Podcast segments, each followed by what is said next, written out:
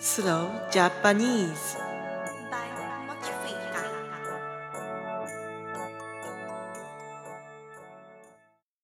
皆さん、こんにちは。明けましておめでとうございます。お正月が終わって、あっという間に1月の中旬になってしまいました。日本ではお正月は1月3日までが公式な休みですが、ヨーロッパはその習慣はないので、私は1月2日から忙しく働いていました。さて、最近スウェーデンではとても寒い日が続いています。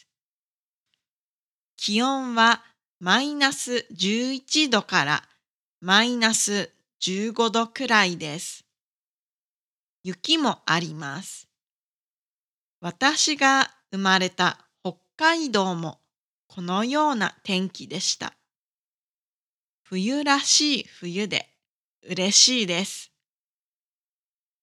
今日は将来もしかしたら北欧に住みたい人のためにまたは北海道に住みたい人のために冬の過ごし方についてお話しします。まずは北欧と北海道の冬の共通点についてです。冬の外は寒いです。ですからもちろん暖かい服を着なくてはいけません。でもたくさんの服を着る必要はありません。私の場合、毛糸で作られたセーター、中にヒートテックを着て、そして裏起毛のある暖かいパンツ、毛糸の靴下を履きます。外に出かけるときは、質のいい冬用のコートと冬用のブーツ、暖かい手袋、マフラー、そして耳当てをつけます。冬の服装のポイントは首と手と耳と足元を暖かくすることです。これらの部位を暖かくしていれば体全体が暖かくなります。また冬の空気は他の季節よりも乾燥しています。そして冷たい風は肌にダメージを与えます。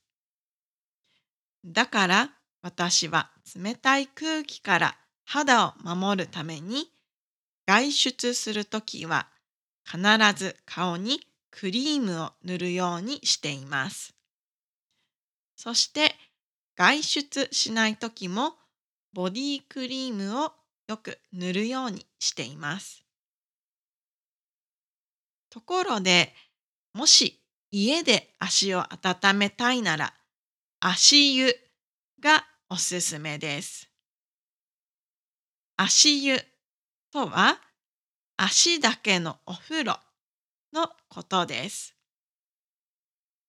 ヨーロッパでバスタブのあるアパートは日本より少ないのでお風呂でリラックスするのは難しいですが足湯は手軽にできます。足を温めると体全体が温まります。そして足湯をするときにはお湯の中に乾燥したみかんの皮を入れるのがおすすめです。みかんの皮には体を温める成分が入っているそうです。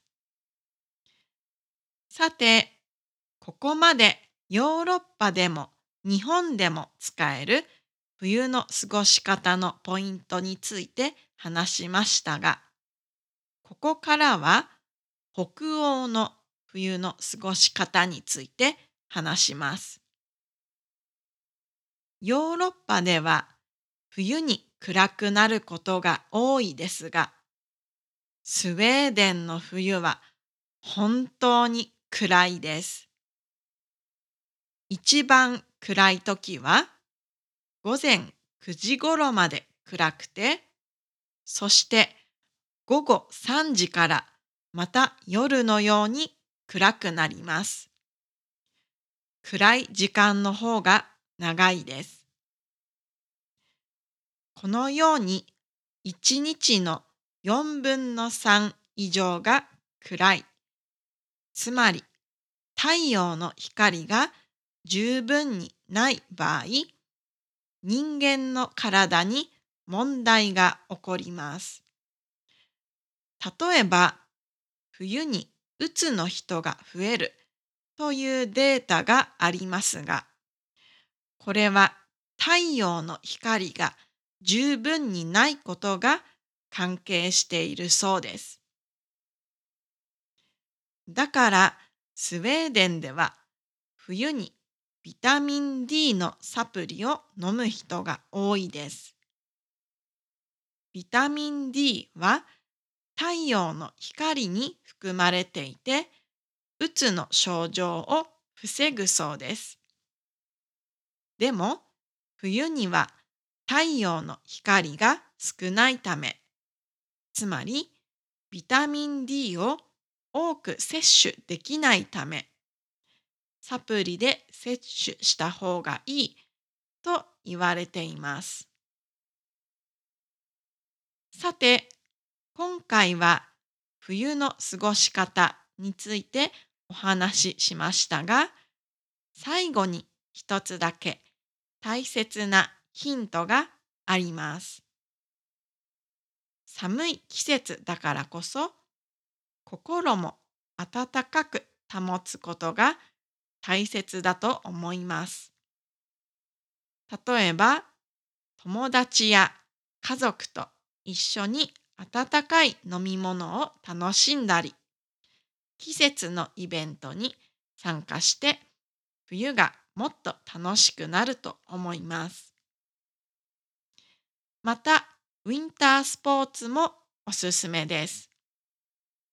例えば、スキーやスノーボード、スケートなどがありますが、このような冬のスポーツをすることで、ストレス解消にもなりますし、健康にとてもいいです。